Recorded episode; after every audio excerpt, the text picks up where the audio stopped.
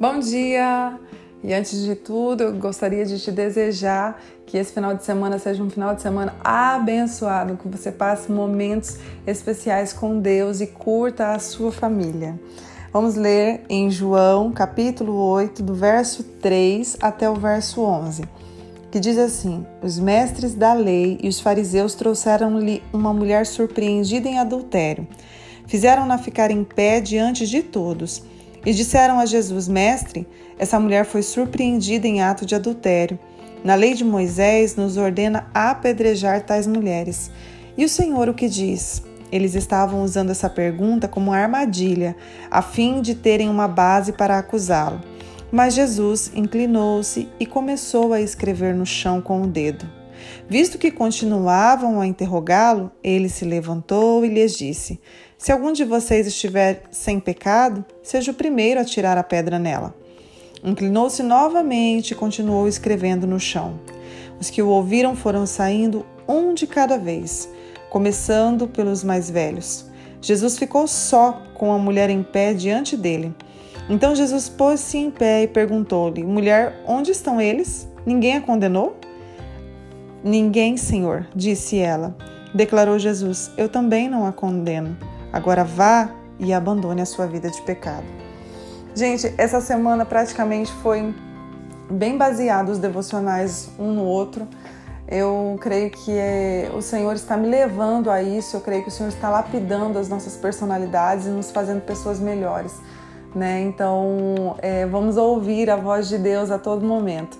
E aqui, nessa parte da palavra de Deus, nós vemos uma mulher pega em adultério.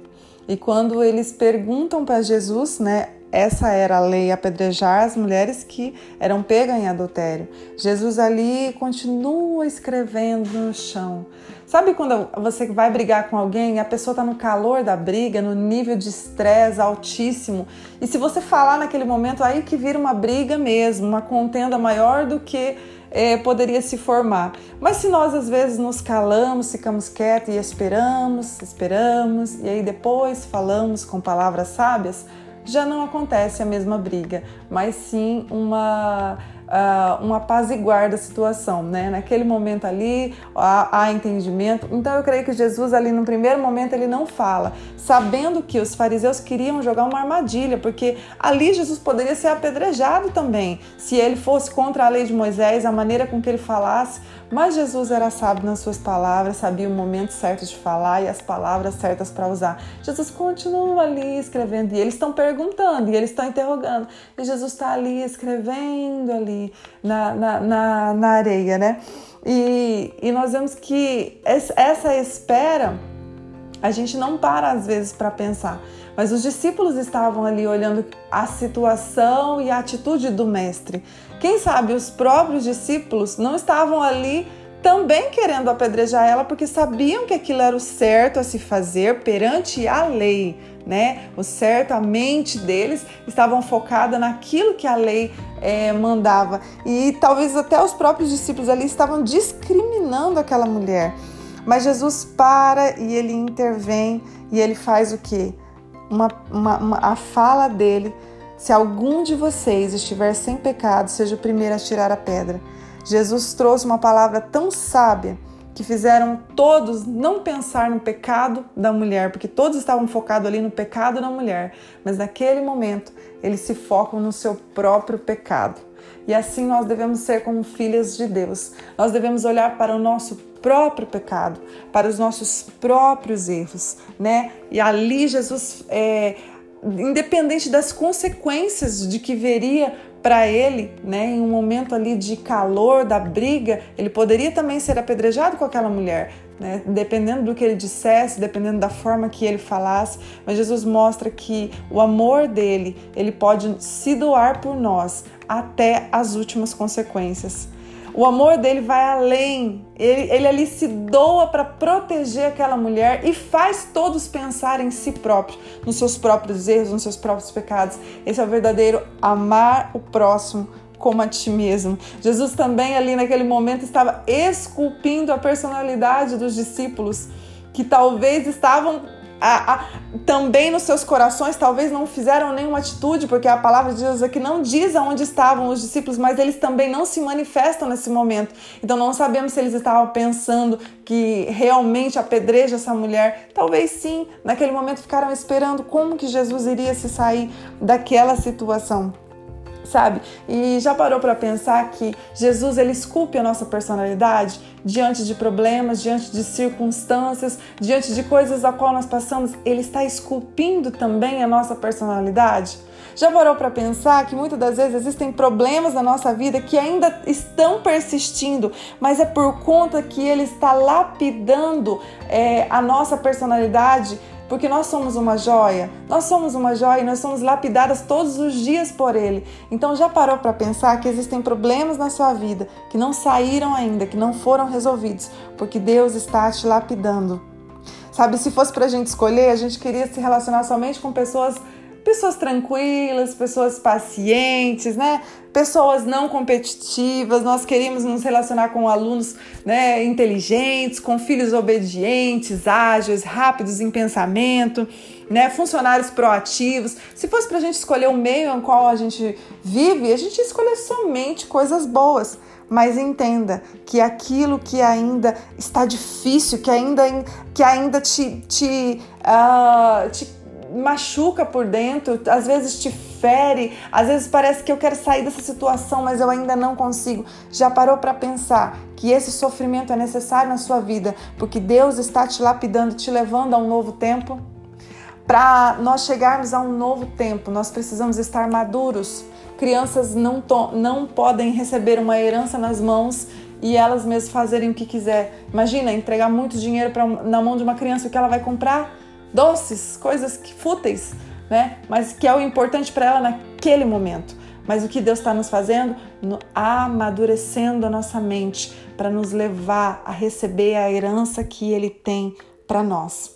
Sabe que quando nós estamos plantando, estamos nesse tempo difícil, as sementes estão sendo plantadas. E plantar, gente, é difícil. Às vezes tá, é um sol causticante, a gente está lá plantando as sementinhas, é difícil, mas o tempo da colheita vai vir. O dia da abundância, do transbordar de Deus, ele vai vir sobre a sua vida.